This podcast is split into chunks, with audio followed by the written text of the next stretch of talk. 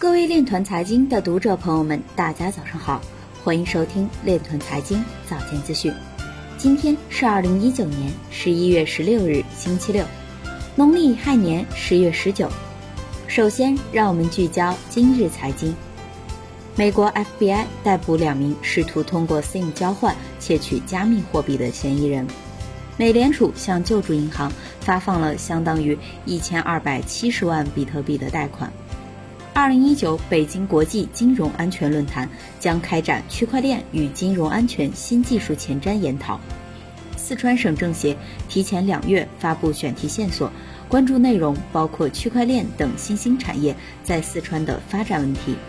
药监部门将加大药品电子追溯协同平台的建设，依托区块链等技术，确保数据真实和不可篡改。群星玩具子公司黑匣子引入战投。密码学专家担当区块链架构建设。有报告显示，到二零二五年，金融科技区块链市场预计将以百分之七十六点二的复合年增长率增长。沃尔玛加拿大分公司推出基于区块链的货运和支付系统。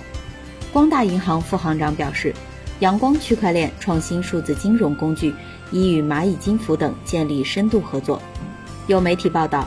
金砖五国讨论为统一支付系统创建新加密货币的可能性。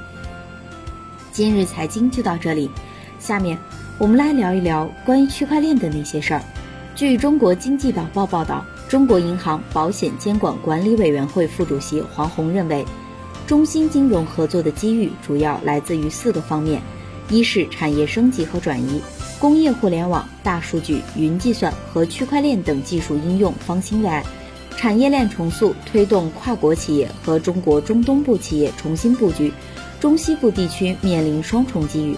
二是民生和社会发展需求，伴随着人口结构变化和消费升级，养老、家政、托幼等服务的市场前景广阔，投资缺口极大。